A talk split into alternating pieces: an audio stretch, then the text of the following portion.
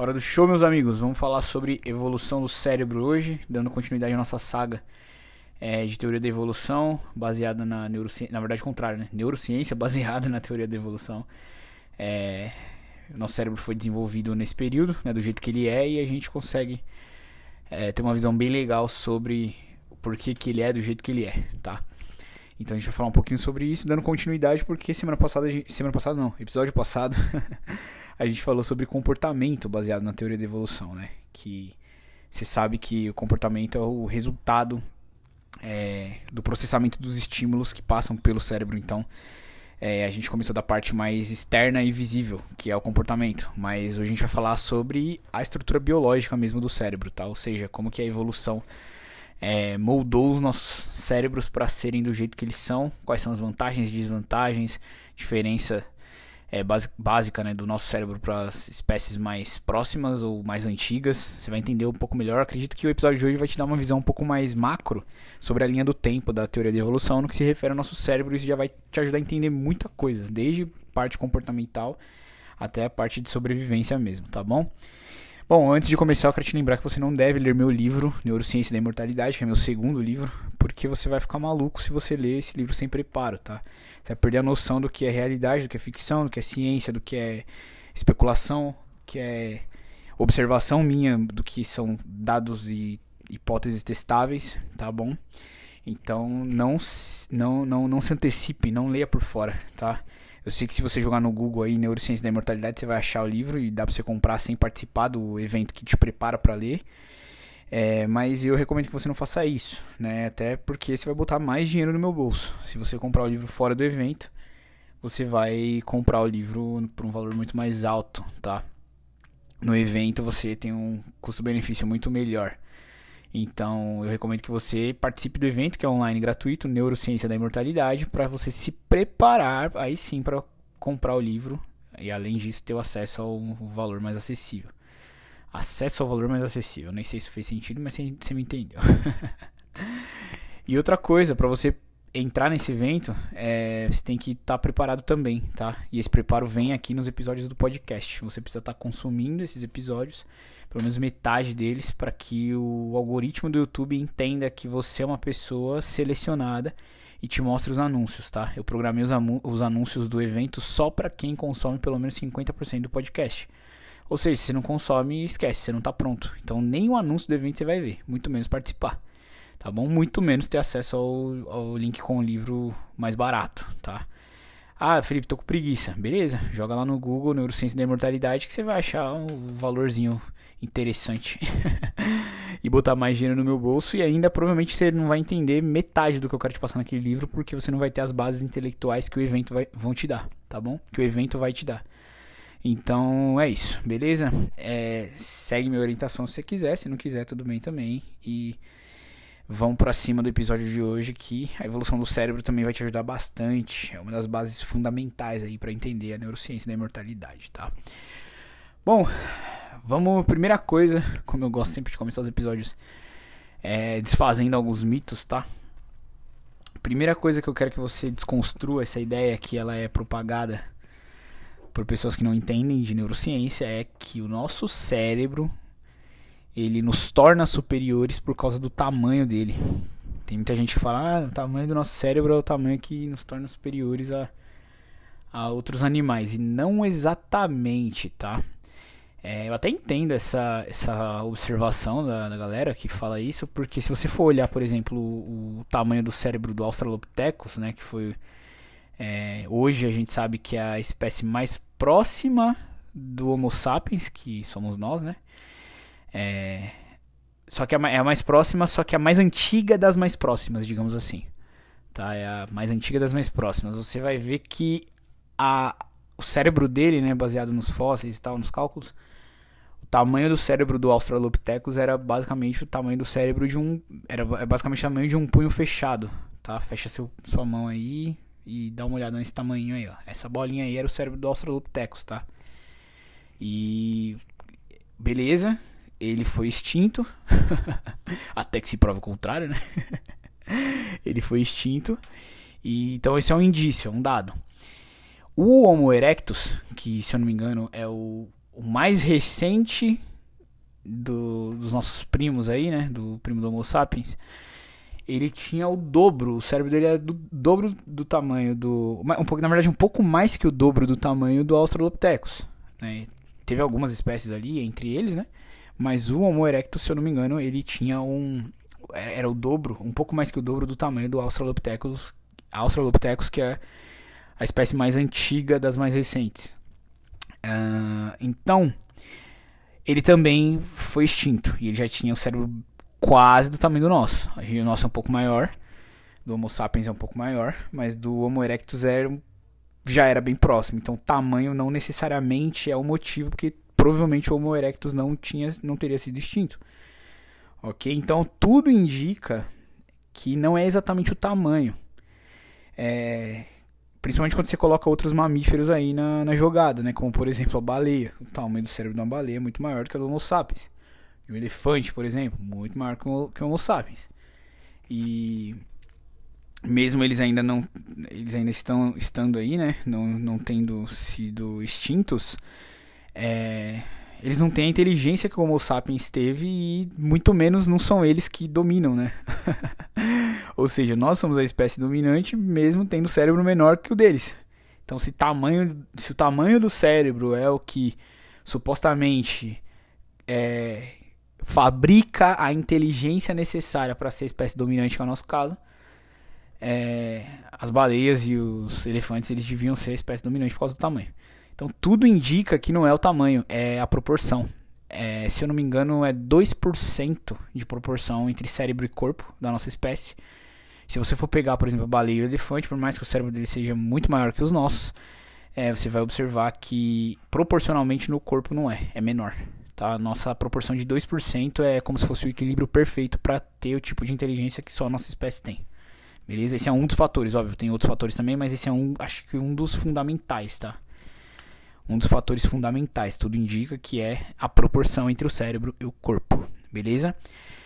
E talvez seja essa proporção específica que permitiu a nossa espécie desenvolver não só a inteligência, né?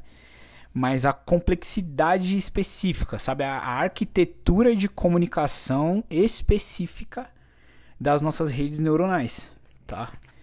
E é o que faz a gente ser a gente, beleza? Além dessa diferença, né, durante a evolução a gente notou, nota também, se a gente for pegar é, amostras, a gente vai ver que a principal diferença, assim, visível, clara, é, é o neocórtex, né, que é a terceira camada externa ali do cérebro da nossa espécie. Ela tem muitos sulcos, né, tem muitas formações ali, muitas é, voltinhas, né? que visivelmente você bate o olho e você sabe que aquilo é o cérebro de um humano. Outras espécies, você bate o olho e você sabe que é um cérebro, mas você fica meio bugado. Você fala, mas peraí, tá estranho, tá um pouco diferente. Justamente essa camada externa, né, que a gente consegue ver olhando tanto um cérebro é, é, removido, né, de um, de um crânio, quanto olhando ressonâncias, né, imagens de ressonância, a gente consegue ver que o neocórtex é uma das características mais explícitas de diferença que a nossa espécie tem. É, então, talvez também tenha uma relação direta aí com quem nossa espécie, o que nossa espécie se tornou e por que, que se tornou, né? Essa combinação de variáveis. Se você pegar uma foto, por exemplo, de um cérebro aberto, né? Aí eu já estou falando mais aberto no sentido assim, no meio dele, né? Dividir ele no meio, como se estivesse cortando um, é, uma pizza, sabe? e dividindo em dois pedaços e você olhar de lado, você vai re reparar que entre nós e as outras espécies, é, a evidência está justamente no neocórtex de diferença, né? Porque as duas camadas internas, que são o cérebro límbico e o cérebro reptiliano, são muito parecidas com outros, com outros animais. Mas assim, elas, elas têm um padrão praticamente idêntico. Muda pequenos detalhes, quase não notáveis, e o tamanho principalmente, né? Mas você vê que o padrão é o mesmo. Né? Dependendo se, por exemplo, se você colocar os dois na mesma escala, você não consegue diferenciar qual cérebro reptiliano é do Homo sapiens, de um macaco, de um cachorro, de um réptil, saca? É bem parecido. E até mesmo o sistema límbico, tá? Que é a segunda camada. Agora, o neocórtex você pode colocar na proporção que você quiser, que você vai ver que tem bastante diferença entre as espécies atuais e, e, e a nossa, tá? Então, é, inclusive, essa semelhança quase que idêntica né, do, do reptiliano e do límbico são mais alguns indícios aí que reforçam, mais, mais alguns dados que reforçam a teoria da evolução. Né? Você percebe que as espécies mais antigas e as espécies mais novas, elas têm a camada do cérebro reptiliano e a camada é idêntica, praticamente idêntica, independente do tempo ali de idade delas. Ou seja, como se o cérebro reptiliano não fosse é, mudando, e sim outras camadas fossem sendo adicionadas por cima dele. Né? Então, por exemplo, se você pegar o, um cérebro de um, de um réptil, de um, de um réptil mesmo, né? de, que, é, que são as espécies mais antigas, os animais mais antigos, e comparar com o nosso reptiliano, você vai ver que tem uma semelhança absurda. Né? Principalmente naquelas partezinhas ali que são conectadas com o tronco encefálico, né? E aí as pontas começam a se amarrar, o, o quebra-cabeça começa a se amarrar, porque a gente sabe, através de testes, que os mecanismos de luta e fuga estão exatamente ali. Lembra que a gente estava falando um pouquinho mais atrás aí sobre é, comportamentos que são instintivos e tal, que são involuntários até mesmo, que são muito mais rápidos, que não são racionalizados e tal. É, esses comportamentos eles nascem, tudo indica, tá? E a gente vai até botar aqui uma bandeira amarela em cima dessa minha observação que eu vou tentar é, melhorar ela no final, mas para ficar didático agora eu vou deixar Vou usar essa explicação, por mais que não seja a ideal. Mas se você for parar para analisar o mecanismo de luta e fuga, tá bem ali no cérebro reptiliano, tá? É como se fosse o starter pack da sobrevivência. Todo animal que tá vivo tem o cérebro reptiliano e coincidentemente o cérebro reptiliano é o, a parte do cérebro que tem os mecanismos de luta e fuga e coincidentemente é o, o cérebro mais antigo, entende?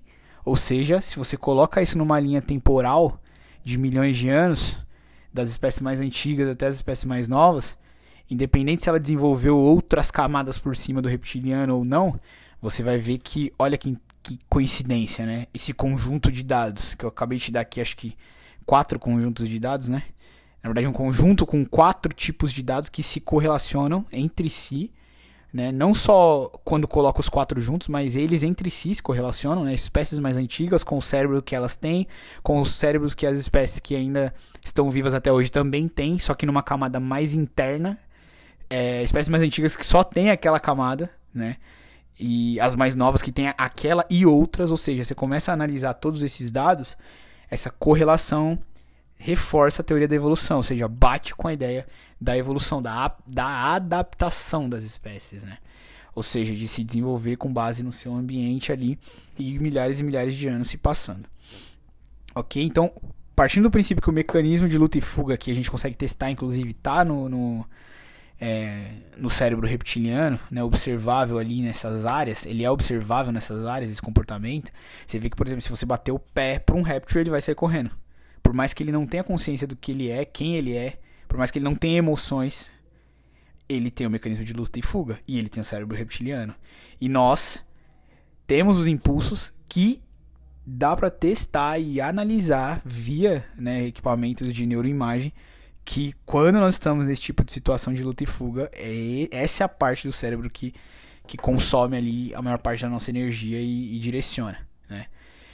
Pô, então quer dizer, Felipe, que é por isso que a gente tem essa essa essa sobrevivência? Não exatamente. É, a sobrevivência até que sim, mas não a, a, a, a, dominância, tá? Porque como eu falei, todas as espécies que estão vivas, todas as espécies que estão vivas, elas têm é, esse cérebro reptiliano na camada mais interna do cérebro delas. Então é um padrão, beleza?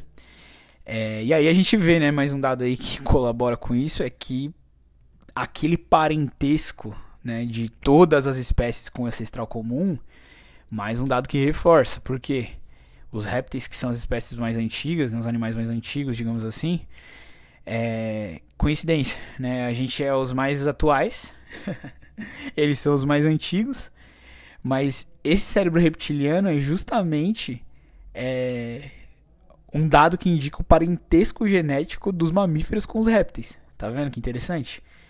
Ou seja, nossa, como é possível o réptil, o réptil ter virado um mamífero, como se fosse da noite pro dia, né? Bom, se você analisar o cérebro mais interno, o mais avançado, digamos assim, do réptil e o mais interno do mamífero, o mais antigo, o, o menos sofisticado do mamífero e o mais sofisticado do réptil, você vai ver que é exatamente como se fosse uma transição ali, como se um tivesse é, criado uma ramificação ali durante alguns milhares de anos e desenvolvido porque o cérebro está ali entendeu? Então, logicamente falando, faz sentido. Dentro da teoria da evolução, tudo começa a se encaixar, ok? Mas enfim, vamos dar continuidade na linha do tempo aqui. Se você sair do, do cérebro reptiliano, mesmo com esse monte de dados que eu te apresentei, você vai ver que outras espécies de animais têm o cérebro límbico em cima, né? E a gente atrela né, o cérebro límbico novamente. Não é a forma mais adequada de se explicar, mas daqui a pouco eu falo um pouquinho sobre isso. É só para você entender, tá? O cérebro límbico, se você, é, ele é observável em vários outros mamíferos, né? Que também tem o reptiliano, assim como nós, mas também tem o límbico, diferente dos répteis. E aí você vê que o mamífero ele tem a emoção, ele tem a memória, né? Por exemplo, como eu já falei, um chimpanzé dependendo do nível de treinamento dele, ele consegue se comunicar via linguagem de sinais com o ser humano. Um cachorro, por mais que ele não se comunique via linguagem de sinais, ele consegue se comunicar via é, estímulo e recompensa, né, comportamentos ali induzidos. É, eles têm noção de quem eles são, né, eles têm certos níveis de comunicação entre si, né, que as espécies mais antigas não têm. É simplesmente confronto. É, se encontrou, vai sair na porrada e pronto.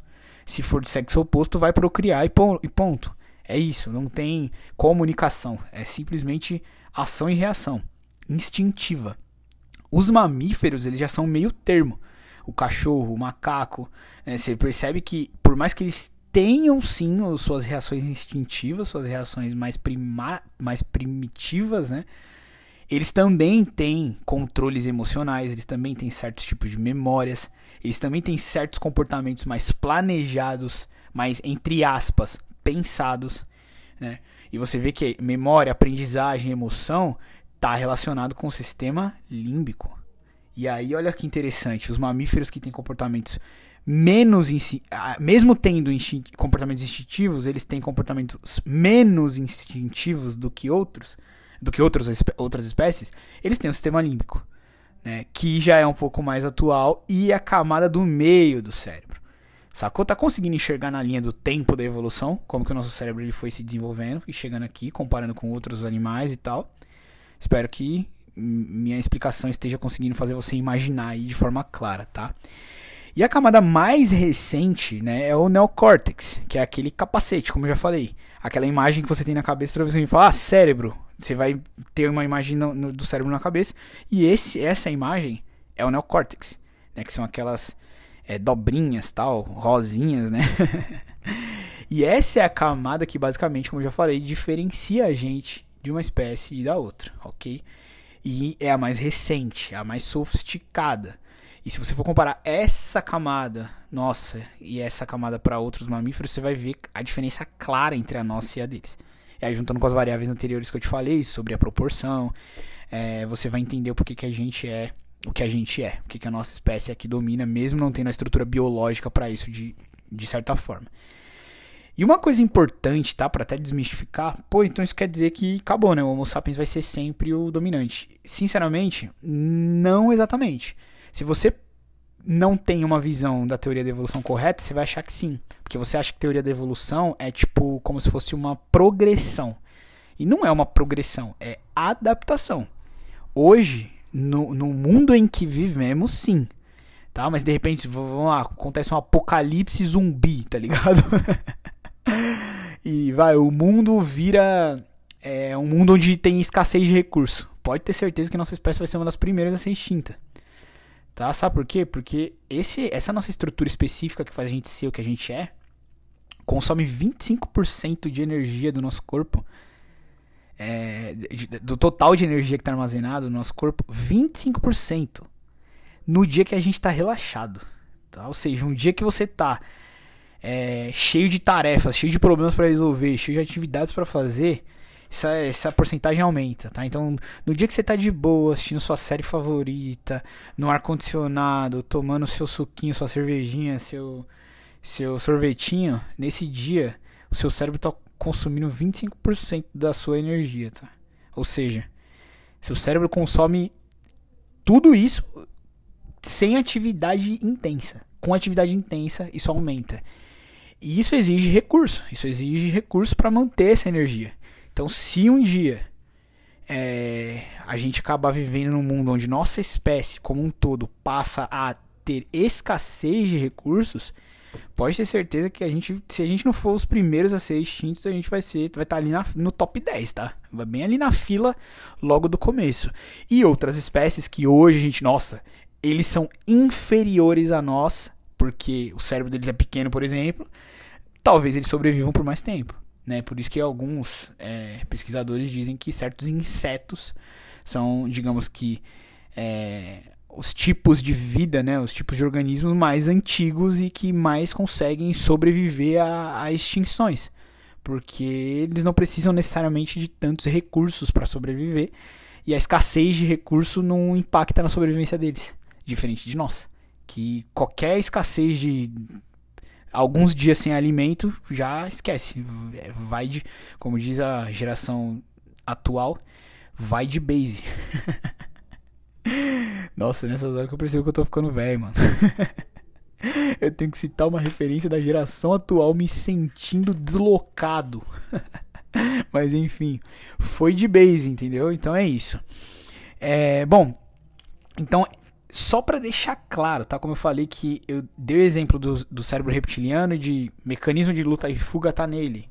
É, cérebro límbico e emoções e aprendizado e memória tá nele, tá? Isso foi só para ilustrar, porque esse modelo é só um ponto de partida. A gente sabe hoje que sim, esses locais estão mais atrelados, mas não quer dizer que a luta e fuga, por exemplo, só está no reptiliano ela pode consumir mais do reptiliano, ter nascido e ter sido registrada no reptiliano durante os anos de evolução, mas na prática, todo o conjunto do cérebro é utilizado. Todo o conjunto, tá? Não é porque uma parte é mais utilizada que quer dizer que só ela é utilizada. Todo o conjunto é utilizado, sacou? Então, vou, até te dar um exemplo, tá? Um exemplo que eu vi na, na minha pós-graduação que eu achei bem interessante, que eu levo ele pra vida quando, toda vez que eu vou explicar isso. O tronco encefálico, que tá bem, sabe aquele, aquele talinho ali, aquele tronquinho que tá embaixo do cérebro reptiliano, faz parte até, na verdade, né? Mas tá bem ali é, na parte de baixo. Se você tiver um tumor ali, em um determinado local, você entra em coma. E um coma que é irreversível, tá? Você provavelmente não vai acordar. Seu corpo tá vivo, só que sua consciência está desligada. Ou seja, você como ser consciente não existe. Só como ser biológico que tá ali, entre aspas, funcionando, só que não tem uma consciência dentro. OK? Digamos assim, tá desligada. Se tem, tá desligada. Só que o ponto é, esse mesmo tronco encefálico, se você tiver um tumor um centímetro para o lado, você não vai ficar inconsciente, você vai ficar acordado. Só que as suas funções motoras vão sumir. você não vai ter como se movimentar, só vai mexer a cabeça. Seu corpo não mexe. Mesmo lugar, um centímetro pro lado. Diferencia se você fica paralisado ou se você fica inconsciente. Sacou? Então, essa, esse dado indica que a correlação entre as partes do cérebro que são responsáveis né, por cada função do nosso corpo e da nossa mente, até mesmo da nossa mente, é, essa correlação existe. Não é porque uma raiz de uma função está em uma determinada área do cérebro, visível, que ela está como um todo ali. Às vezes ela só começa ali. Às vezes ela é ativada ali. Só que ela utiliza outras partes. Utiliza outras, outras estruturas.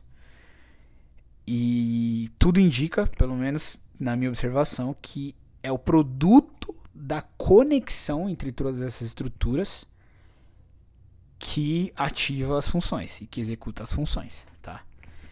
Não posso falar que é, porque isso é muito difícil de testar, principalmente hoje que a gente está limitado nos equipamentos que só mostram é, qual área está ou emitindo mais eletricidade ou consumindo mais oxigênio. Mas a gente sabe que não é porque outras áreas estão consumindo menos oxigênio que quer dizer que elas não estão sendo utilizadas naquele processamento. Tá? Inclusive, talvez essas imagens indiquem, né, partindo desse princípio, que é, onde é consumido o oxigênio com mais intensidade, né, é onde ativa a função, mas onde de fato seja executada e controlada a função, seja na parte que está consumindo menos oxigênio, sabe? Então fica aqui a, a, a minha observação para deixar esse episódio em aberto para a gente continuar estudando a evolução do cérebro e como eu falo na arte de hackear o tempo, né, que é o meu primeiro livro, desenvolvimento de tecnologias que nos ajudem a superar os nossos próprios limites, é, para a gente utilizar como extensão própria. Hoje a gente está limitado e os estudos que a gente tem é baseado no, no equipamento que a gente tem, né, nos equipamentos que a gente tem.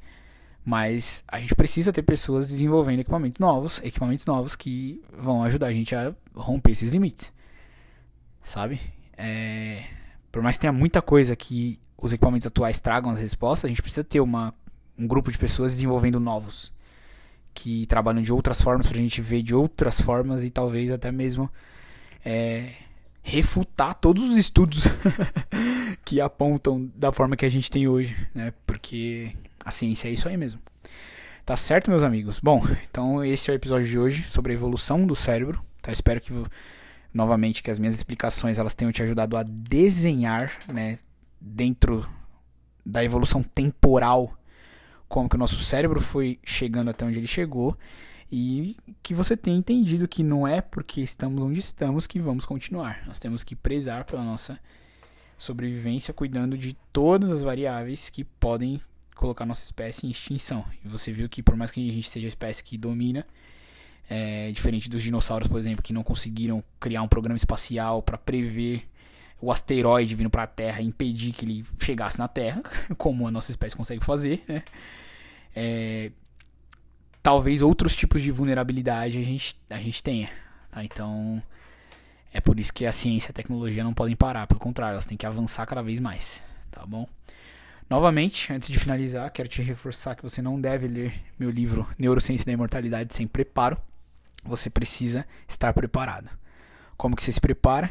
Participando do evento online gratuito Neurociência da Imortalidade. Como que você participa desse evento? Você vai ver um anúncio no YouTube o dia que você estiver preparado para participar do evento. Ah, como que o YouTube sabe que eu vou estar preparado para participar do evento? Quando o YouTube detectar que você consumiu pelo menos 50% aqui dos podcasts. Aí sim, ele vai começar a mostrar os anúncios para você do evento. E aí você, quando você vê o anúncio do evento, você já pode se considerar preparado para participar, tá? Caso contrário, você nem o anúncio vai ver, muito menos vai saber quando é, muito menos vai participar, tá bom? Então, como eu sempre falo, os episódios são o preparo para o evento, o evento é o preparo para o livro, tá? Dá para pular etapa? Dá para pular etapa. Você joga no Google Neurociência da Imortalidade que você vai encontrar o meu livro por fora. Você vai botar mais dinheiro no meu bolso, porque por fora do evento ele está muito caro. Tá? No evento o custo-benefício dele está muito mais barato. É, custo-benefício porque provavelmente quando você comprar a Neurociência da Imortalidade você vai levar junto a arte de hackear o tempo, que é o primeiro, tá? Mas esse é o ponto, tá? Você precisa entender que você o ideal é que você cumpra as etapas e você ainda vai ser recompensado por isso, que quando você for comprar o livro no final do evento, no link exclusivo para quem está lá no evento, é, que é online é gratuito, então não tem desculpa, tá, para não participar. É, lá você vai comprar os livros por um valor muito mais barato. E além né, do preparo que você vai ter, das bases intelectuais que eu vou apresentar, que vão te ajudar a entender. Né? Ou seja, quando você lê o livro, você não vai ficar com aquela sensação de que não sabe o que é realidade, o que não é, o que é ficção, o que é dado é, testável, o que é observação minha, o que é ideia, o que é fato científico, tá? o que ainda é especulação, mas é uma especulação baseada em uma continuidade de uma teoria já consolidada. Né? São várias questões intelectuais que eu preciso que você é, tenha na sua mente. E é onde é, e é no evento que eu te apresento isso, que eu te ensino essas bases, que eu te dou essas bases, tá? Gratuitamente. Faço questão justamente para você ter a melhor experiência quando você lê o meu livro ou os meus livros, tá bom? É isso. Te vejo no próximo episódio. Forte abraço.